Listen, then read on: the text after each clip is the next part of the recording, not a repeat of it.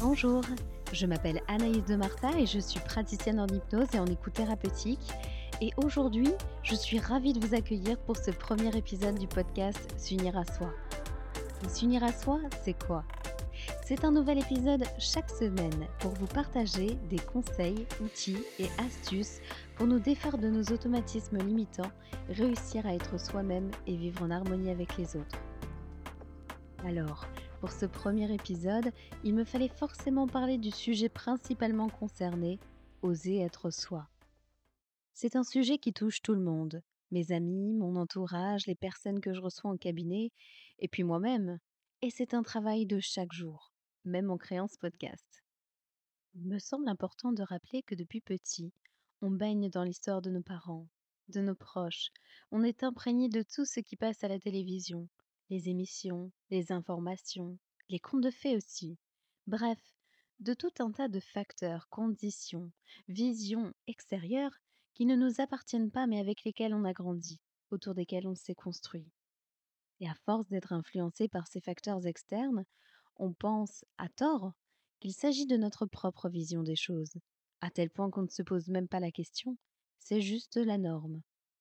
Et c'est là qu'on en oublie notre vraie nature, notre essence même, et donc qu'on s'empêche de se réaliser parfaitement pour être aligné et heureux. Moi-même petite, mes parents m'ont toujours poussé à bien travailler l'école, faire des études pour pouvoir choisir un beau métier.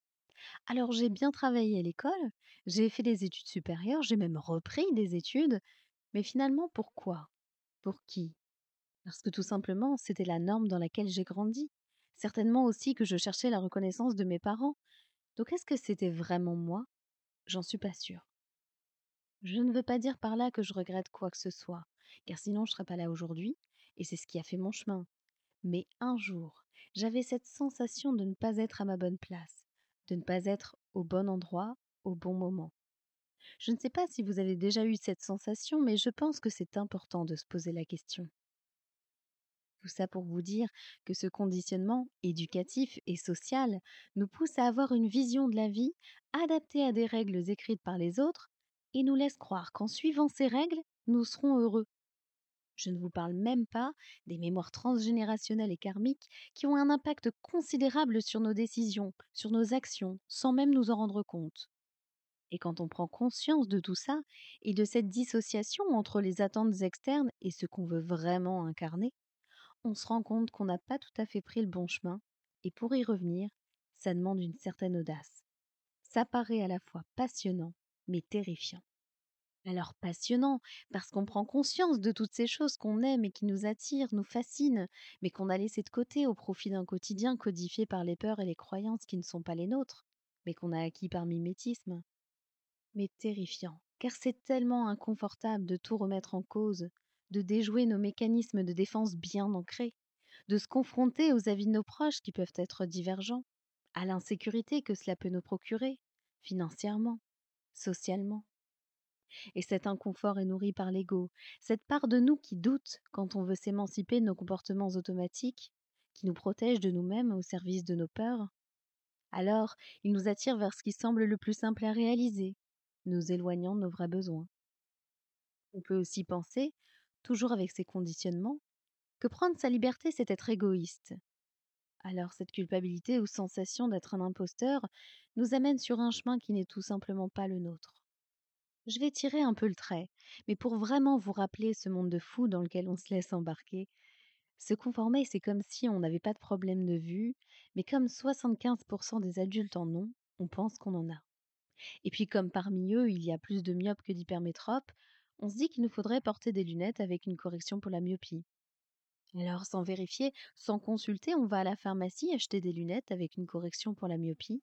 On ressort, on est content et on a nos lunettes, on se dit que ça y est, on est adulte. Alors au début, c'est un peu inconfortable, mais on se dit que c'est normal, que c'est le temps que notre œil se fasse. Et puis un jour, notre œil, cet organe fabuleux qui sait s'adapter, a pris l'habitude et maintenant ne voit même plus de près. Ça paraît complètement fou, dit comme ça. Mais sans parler d'ophtalmo, on a plus besoin qu'on ne le croit de prendre du temps pour introspectivement analyser nos actions et réactions.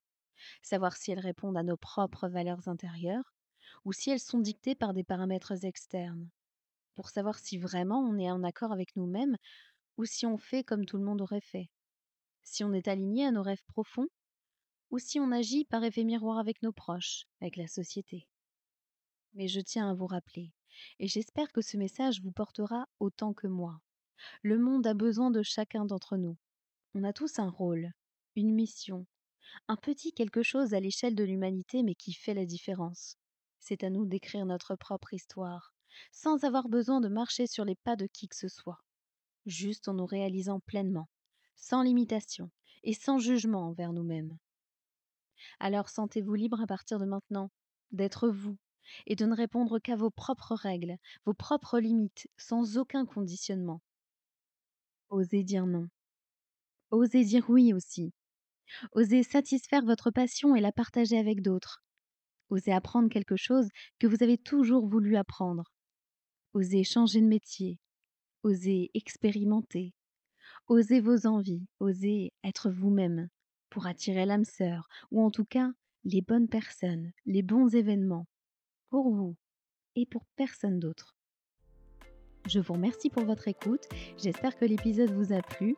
Si c'est le cas, le meilleur moyen de me le faire savoir, c'est de le faire connaître en le partageant et aussi en laissant un commentaire sur l'application de podcast que vous utilisez. Vous pouvez aussi m'envoyer un message sur les réseaux. Vous me retrouverez par exemple sur Facebook à Anaïs de Martha, Hypnose Transpersonnelle. Je suis preneuse de vos feedbacks, questions, idées, tout ce que vous avez envie de partager avec moi. Et si vous souhaitez en savoir plus sur ce que je propose en termes d'accompagnement individuel, tout est sur mon site internet anaïsdemartha.com. Merci à tous, je vous dis à la semaine prochaine pour un nouvel épisode de S'unir à soi. Et en attendant, n'oubliez pas d'oser.